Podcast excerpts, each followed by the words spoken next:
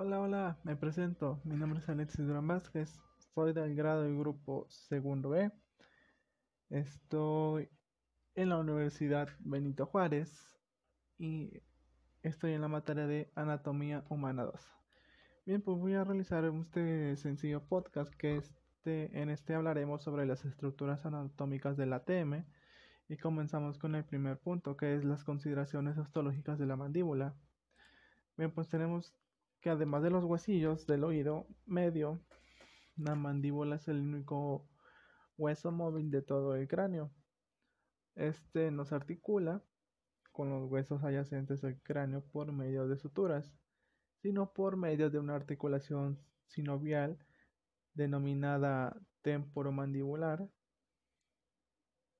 que están las características este, únicas de las articulaciones y le permiten a la mandíbula mantenerse fija al cráneo, mientras que al mismo tiempo es capaz de realizar varios movimientos de rotación y traslación que nos permiten masticar, hablar y realizar otras actividades. La mandíbula consta del cuerpo y la rama. Este cuenta con varios reparos de bueno, esto cuenta con varios reparos anatómicos que tienen funciones importantes como la de albergar a los dientes y proporcionar paso para algunas estructuras neurovasculares. Pasamos con el siguiente, con el siguiente punto, que sería el complejo articular temporomandibular. Bien, tenemos que este forma parte del sistema masticatorio es el bueno, es el que la unidad estructural y funcional que se encarga de bueno, que se encarga principalmente de la articulación, el habla y la deglución, aunque también desempeña un papel significativo en la respiración y en la percepción gustativa. Pasamos con el temporal que el complejo temporal, no, perdón, con el temporal, bueno, tenemos que el temporal es la cavidad glenoideal, impresión inclinada hacia abajo y atrás. La cisura del glaciar y la, la divide en dos porciones, que una sería una anterior, que es la articulación del posterior que está cubierta por el tejido celulo, por el célulo graso y la raíz transversal del cigoma. Es una eminencia este, alargada que parte del tubérculo cigomático y tiene una forma convenza de atrás adelante y constituye el cóndilo del temporal. Pasamos con el siguiente punto que sería el disco articular que en sí el tejido, eh, bueno, en sí el, disco es un tejido conectivo fibroso y denso. Es bicóncavo entre la porción escamosa del temporal y el cóndilo mandibular.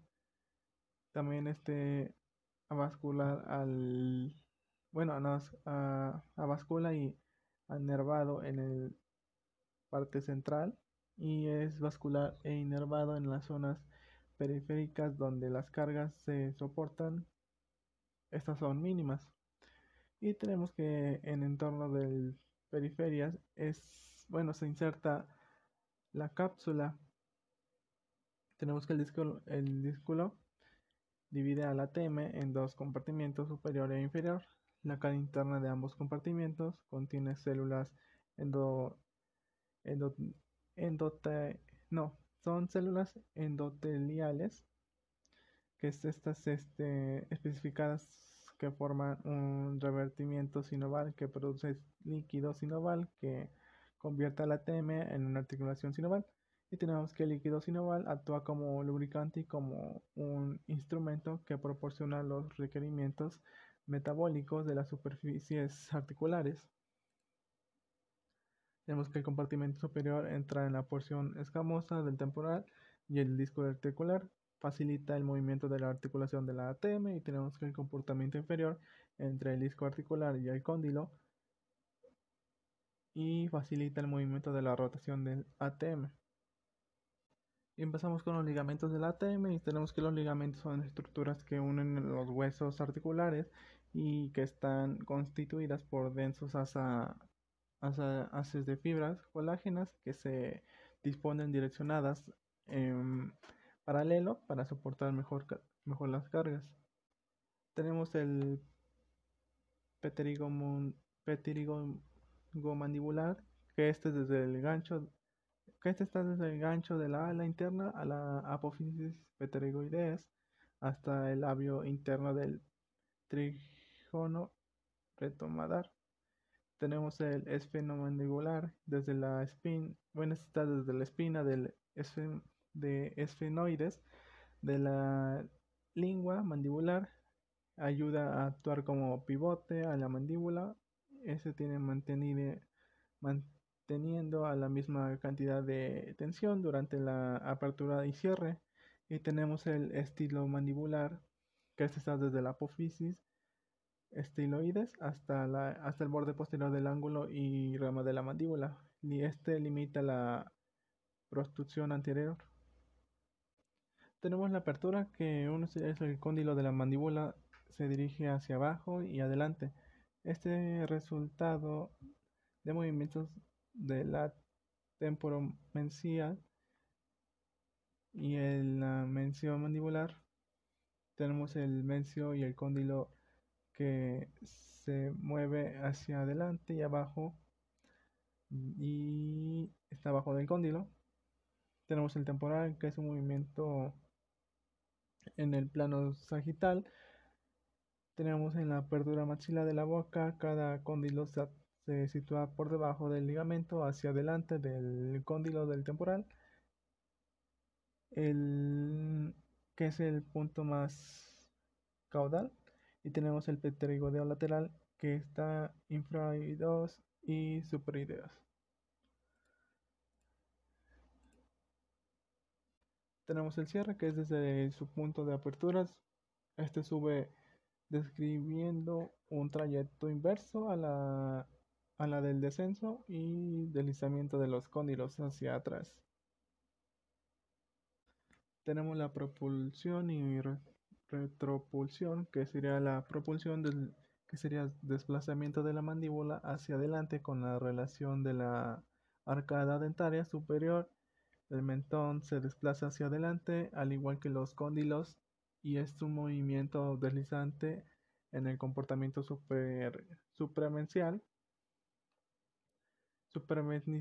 que sería el pterygoideos laterales. Tenemos la retorsión, que es hace, bueno, es deshace el movimiento de antepulsión, colocando la mandíbula en la posición de oclusión céntrica.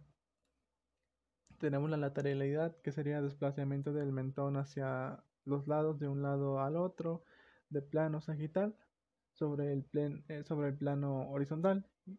Uno de los cóndilos gira sobre el mismo alrededor y el eje vertical y el otro desplaza vertebralmente abajo bajo el cóndilo temporal, descendiendo ligeramente. Tenemos la lateralidad centrífuga, que sería el movimiento hacia, hacia la izquierda.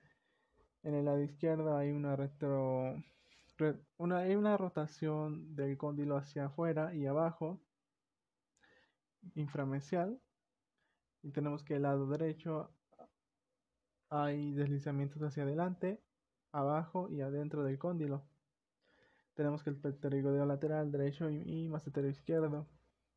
Tenemos la lateralidad centrípica, centrípeta, que será que sería retorno del movimiento anterior